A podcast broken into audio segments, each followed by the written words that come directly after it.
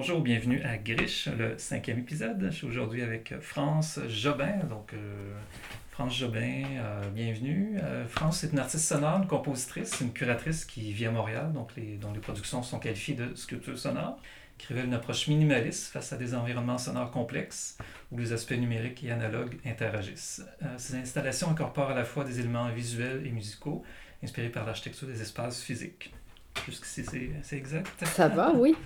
Euh, donc, ce travail peut être expérimenté internationalement dans différentes salles de concert ou festivals de nouvelles technologies. Donc, il y a Umutech, le, le FIMAV à Victoriaville, Send and Receive à Winnipeg, Club Transmédial et ISEA. France a aussi performé live ou effectué des résidences au Japon, à Los Angeles et plusieurs autres destinations, donc incluant l'Autriche, France, Italie, Venezuela, Colombie, Suède, etc. Ces compositions ont été publiées pour plusieurs labels de renommée internationale, dont Line aux États-Unis, Attack au Japon, Room 40 en Australie, Bascaru en France et tout récemment sur Nowhere, le label du Schmidt. Elle a créé également des installations, possède une pratique de commissaire, notamment avec Immersion, une série de concerts immersifs présentés au Beau entre 2011 et 2014 et proposant une redéfinition de l'environnement d'écoute. Donc, ça, on va pouvoir en rediscuter plus tard. Pour plus mhm. d'informations, donc pour euh, tous les détails, c'est sur francejobin.com. Donc, euh, ben, voilà, bienvenue. Merci Sylvain de m'inviter. Ça fait plaisir. Donc, on, euh, ben, voilà, on s'est rencontrés au bureau. C'est déjà un certain temps qu'on se connaît. Puis, donc, j'ai eu le temps de découvrir un peu ce que tu fais comme musique, qu'est-ce que tu as comme pratique aussi comme artiste généralement, donc autant les installations les concerts et euh, donc euh, tout ce que tu fais. Et quand je voyais ta musique, donc je voyais quand même une progression dans ce que tu fais depuis, donc ça, ça fait extrêmement longtemps que tu fais de la musique. Et puis, euh, ben, je voyais donc toutes les, tous les différents termes associés. Et puis, ben, je voulais voir comment tu te situais par rapport à ça. Donc, on en voit plusieurs. Donc, on voit, par exemple, l'étiquette minimaliste associée à ce que tu fais sur certains de tes disques. l'étiquette ambiante, l'étiquette expérimentale. C'est généralement de la musique électronique, dans le domaine de la musique électronique. Mais tu as aussi été chercher des field recording, des drones et euh, tu as des euh, éléments qui sont de l'art sonore carrément. Donc, comment tu te situes? Ben, les, les, étiquettes, c'est assez intéressant. Je pense que les étiquettes, d'une certaine manière, ça aide les gens à, à vraiment situer pour eux ce qu'ils écoutent. Donc, je n'ai pas nécessairement euh, une idée spécifique sur le travail que je fais. C'est-à-dire que honnêtement, euh, des fois, je vais voir comment on qualifie mon travail et je me sers de ça pour le décrire. Au final, si on doit euh, étiqueter, euh, je pense que expérimental, ambiant, minimal, je pense que ça serait beaucoup plus ce qui se passe maintenant. Au niveau drone, c'est ce qui se passait au début. Disons, alors ça, ça a évolué jusqu'à un certain point fait partie d'une importante communauté euh, donc, euh, en termes de musique ambiante. Donc, je pense euh, par exemple au label de Richard Chartier, ainsi que le label de Yann Novak, donc Dragon Eye Recording. Comment vous les avez rencontrés, puis comment vous vous inter-influencez, comment, quelles sont les influences réciproques? Hmm. Richard Chartier, ça fait très longtemps qu'on se connaît, ça fait 20 ans. on s'est rencontrés ici à Mutec, à Montréal, au tout début de Mutec. Euh, ça a été euh, pour moi ce que j'appelle le facteur wow. Euh, à ce moment-là, Mutech était présenté à Excentris. Et on avait eu comme une première soirée, je crois, en, en l'an 2000, de Taylor Dupree et Capirana en, visuel et Richard Chartier. Il y avait. Ça, c'était le premier Mutech. c'était vraiment le premier. Je me souviens Alvanotto aussi. Exact. Frank donc il y avait d'autres artistes qui étaient là aussi. Exact. Qu'on découvrait à Montréal. Oui, qu'on découvrait à Montréal. Et pour moi, ça a été euh, vraiment un, coup de matraque dans le sens, euh, je veux dire, j'avais jamais entendu ça j'ai trouvé ça extraordinaire. J'ai trouvé l'atmosphère incroyable. Le fait qu'on pouvait avoir quelqu'un euh, devant nous avec un, visuel puis une musique qui était complètement euh, différente que ce que j'avais entendu avant. Alors ça, ça a été euh, une grosse influence. là, je me suis posé un paquet de questions parce que moi, à ce moment-là, j'étais encore avec des synthétiseurs, avec des rack mounts, avec du hardware. Alors là, tu vois quelqu'un arriver avec un laptop, puis tu te dis, wow, qu'est-ce que c'est que ça? C'est un changement complet. Changement Exact. De paradigme, Oui, dit. tout à fait, tout à fait. Alors, c'est à ce moment-là que j'ai commencé à euh, évoluer dans ce milieu-là. J'avais un vieux euh, modulaire que j'ai toujours, un Deptford 404, que j'ai reconnecté avec mon hardware, que j'ai commencé à, à- à contrôler avec le hardware que j'avais, les, les euh, Morpheus, Proteus, tout ce que tu voudras, un sampler Korg. Alors, euh, ça, c'est au niveau d'une influence, vraiment au niveau de ma démarche et de la manière de travailler. Euh, L'influence au niveau de l'esthétique, euh, Richard Chartier, ça, c'est officiel. Je veux dire, il y avait une pureté, une beauté dans son travail qui m'a complètement bouleversée. C'est une communauté qui existe toujours. Donc, dans le fond, Ouais. tu, tu peux. Donc, tu as joué à Los Angeles où lui, il habite, ou je crois? Exact. Ok. Donc, Ouais. euh, donc, il y a une série de concerts qui sont liés à ça aussi. Oui, il y a euh, une série de concerts qui sont liés à ça. Au moment où Richard euh, vivait à Washington, D.C., il m'a invité à présenter une installation dans le contexte de Data Fields, qui était une installation qui incluait euh, Mark Fell, Ryoji Ikeda, Caleb Kopak, puis Andy Graydon. Hmm. Et moi, j'avais mon installation était à l'extérieur, sur la terrasse. Et euh, c'est à ce moment-là aussi que j'ai fait le saut de changer de, de nom au niveau. Je fonctionnais avant sous le, le moniker I Hate You. Oui. Et c'est à ce moment-là que Richard m'a demandé est-ce qu'on peut travailler sur, sous ton nom? Parce que, euh, étant donné que l'on tombe dans le domaine des arts visuels euh, et les arts médiatiques, moi je voudrais te présenter en tant que France Jobin. Et ça a été d'ailleurs mon premier album sous mon nom, c'est Richard qui l'a sorti. C'est quelle année ça? En 2011. 2011. Ouais, Donc, tu as été You de Ouais. 99 à 2011. Ouais. Puis depuis. euh, depuis Depuis 2011. t'es France Jobin. Exact, oui.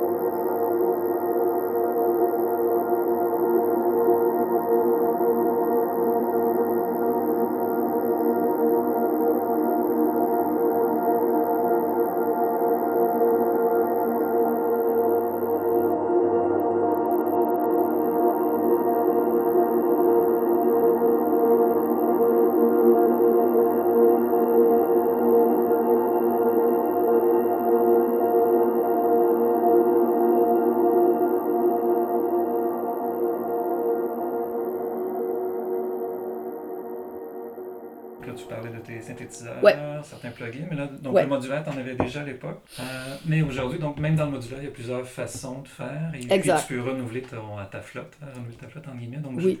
j'ai euh, j'ai eu la chance de te croiser à l'atelier. Oui. Au modulaire. Puis Ouais. tu avais un kit très portatif, très. Euh, qui ressemble à une boîte à lunch. Oui, lunchbox, exactement, euh, donc, ouais. Donc là, comment tu mélanges ça aujourd'hui avec tes. euh, Alors, c'est arrivé lors d'une résidence à M. Stockholm, où est-ce que j'ai passé quatre jours avec le Bucla et quatre jours avec le Serge. Et là, j'ai eu une grosse euh, réalisation, c'est que si je veux faire des beats, je vais faire ça avec du modulaire et non pas avec un laptop. Et euh, mon expérience avec le Serge, euh, c'est Mark Fell qui m'avait dit, quand tu vas aller à, à, Stockholm, assure-toi de booker avec le Serge. Et je suis tombée en amour avec ce synthétiseur-là, c'est-à-dire que c'est le, c'est le punk de, des, des synthétiseurs modulaires. Les sons sont extraordinaires. Et vraiment comme euh, lumière. Ce qui s'est passé à ce moment-là, c'est que moi, j'ai toujours aimé le techno. J'ai toujours été un, un closet technophane. Puis parce que tout le monde trouve de toute manière que ma musique est trop sérieuse, fait que les gens font pas le lien avec le fait que j'aimerais le techno. Au sens où. Exact. Du beat, Exact. du rythme, Ouais. percussion. Exactement. Et j'ai jamais pu euh, réconcilier euh, cet amour des beats avec un laptop. Faire des, beats avec un laptop, c'est ennuyant comme ça se peut pas. Autant que mon instrument pour l'ambiance expérimental et tout, et le laptop, autant je ne pouvais pas m'asseoir avec un laptop pour faire des beats. C'est- pour moi, c'est de la torture. Alors, quand je suis arrivée chez Ems euh, à Stockholm et je me suis assise avec ces deux euh, synthés-là, c'est là que j'ai réalisé que, oh là là là là là là, la manière de faire des beats, ça va être, ça va être avec le modulaire parce que c'est vraiment extraordinaire. Puis il y a un facteur de risque incroyable, Donc, épouvantable des, et euh, incroyable. Des rythmes générés en direct Exact. par modulaire au lieu Exact. de qu'ils soient préprogrammés par ordinateur. Exact. C'est quand même un changement complet nouveau. Ouais. Ça revient. euh, Tout à fait. euh, Alors, euh, j'ai décidé de faire de la recherche. Je suis revenue à Montréal, puis là, il y a eu un premier atelier, je crois que j'ai manqué euh, chez Oboro parce que j'étais au Japon. Et entre-temps, j'ai euh, j'ai fait de la recherche et je me suis monté un petit kit et la, la philosophie était finalement toujours la même pour moi en termes de concert. C'est que lorsque je présente un concert, il faut que je sois capable de tout mettre mes trucs dans un sac à dos puis de partir en vélo. Et que ça soit n'importe où dans le monde, c'est ma philosophie. c'est C'est-à-dire que philosophie, euh, minimaliste, Voyager, voyager ouais. léger. Ouais, voyager léger, puis très peu d'équipement euh, au niveau... Je suis très minimaliste au niveau de l'équipement aussi. Donc, euh, le modulaire, il n'était pas question que je, je traîne des gros, des gros trucs. Donc, avec Philippe Aubert-Gauthier, que tu connais très bien, euh, j'ai pu m'asseoir et Philippe m'a conseillé et on a décidé que la meilleure solution pour moi, c'était d'y aller avec les petits Erika Pico, qui sont de tout petits modulaires et certains sont hybrides. Et ça, ça c'est extraordinaire parce que j'ai un trigger puis j'ai un séquenceur qui sont hybrides, que je peux programmer. Le trigger est programmable avec un téléphone, euh, un, un- un- téléphone cellulaire euh, si j'ai accès au Wi-Fi, c'est-à-dire que je peux programmer sur l'interface euh, de Erika Pico, du trigger, et je peux euh, loader mon pattern live pendant que je joue. Ça, c'est incroyable.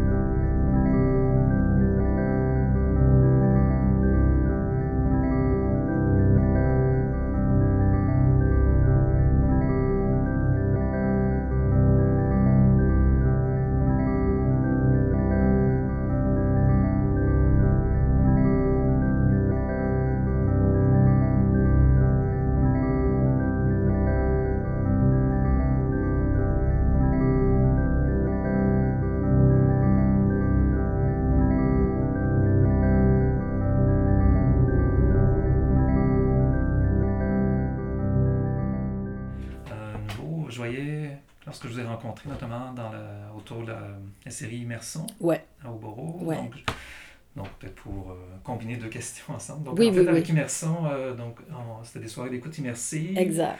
Euh, c'était très marquant puisqu'on donc, on invitait les gens à s'asseoir par terre, à se coucher par terre, sur des matelas, vraiment pour se détendre, pour se relaxer, donc vraiment vivre la musique spontanément. Donc c'est une série qui était en 2011 et 2015. 2015, exact. Parfait.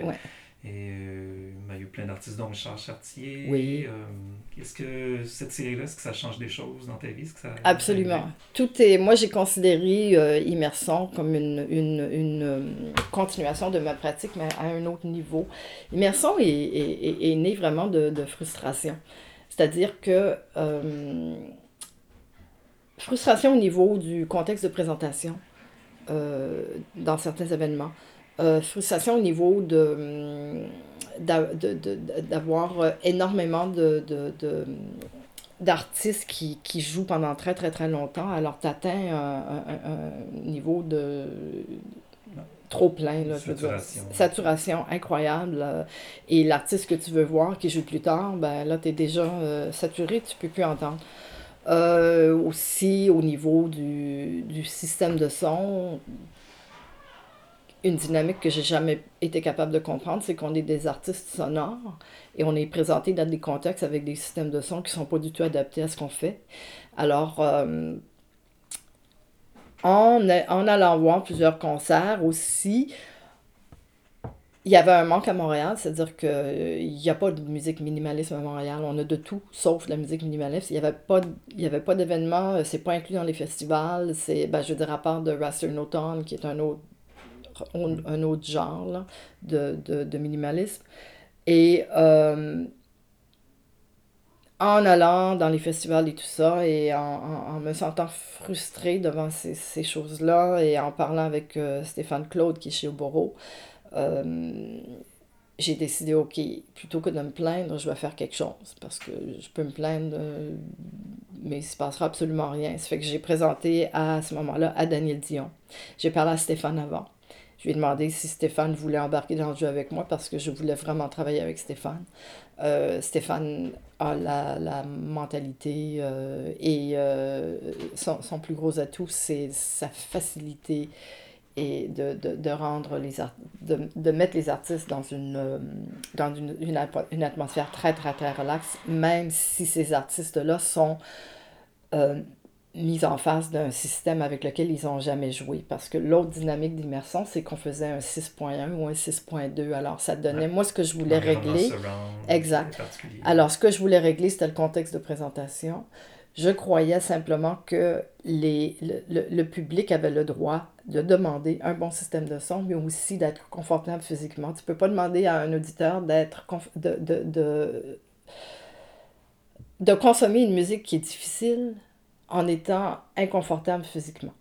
Alors, il faut, il faut à quelque part... radical. Exact, oui. Il- il- pièces, il faut, il faut absolument que, que le, le- le public soit confortable pour élever le niveau de réception de musique.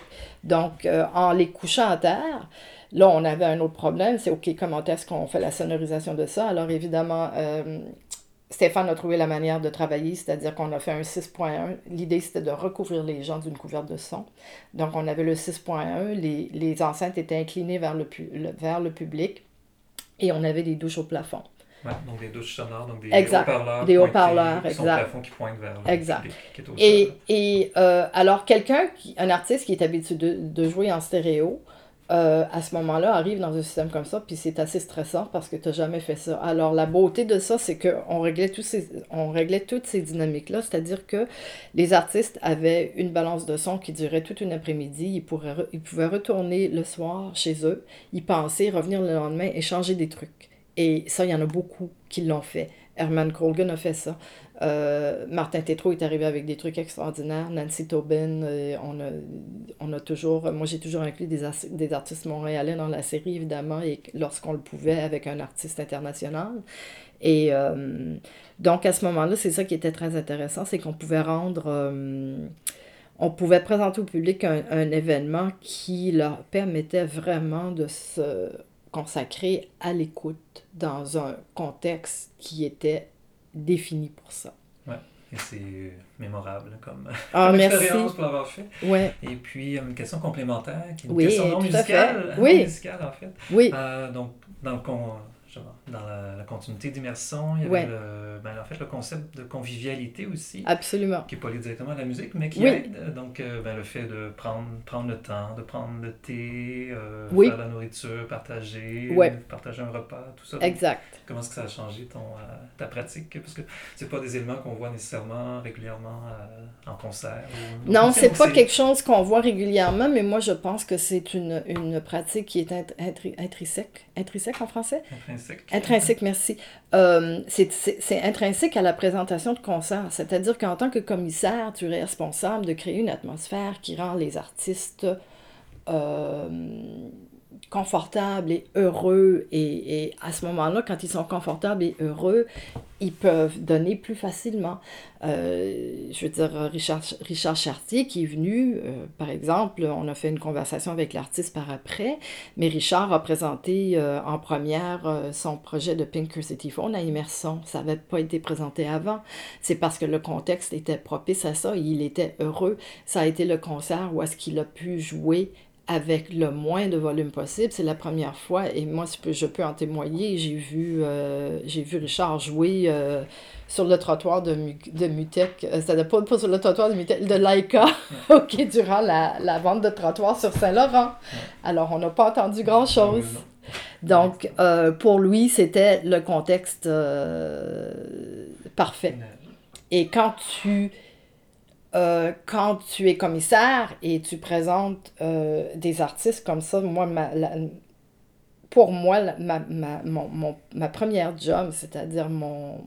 Ce qui est le plus important, c'est le confort des artistes, puis le fait qu'ils soient heureux, puis le fait que je suis maman, ben ça, ça aide beaucoup. Alors, et de là, le thé, et de là, la bouffe. Et c'est pas de la bouffe que j'achetais, j'ai fait des sandwichs, je les apportais. Des biscuits. C'était- oui, C'était ouais. important que si les artistes allaient passer une après-midi complète à faire une balance de son, il fallait pas qu'ils se préoccupent de Ah, faut que j'aille manger, j'ai faim. Ils pouvaient simplement sortir, manger un bon sandwich qui était avec beaucoup de nutrition et, ils n'avaient pas à se soucier de rien. Ça, ça fait partie de ma mentalité quand je suis commissaire.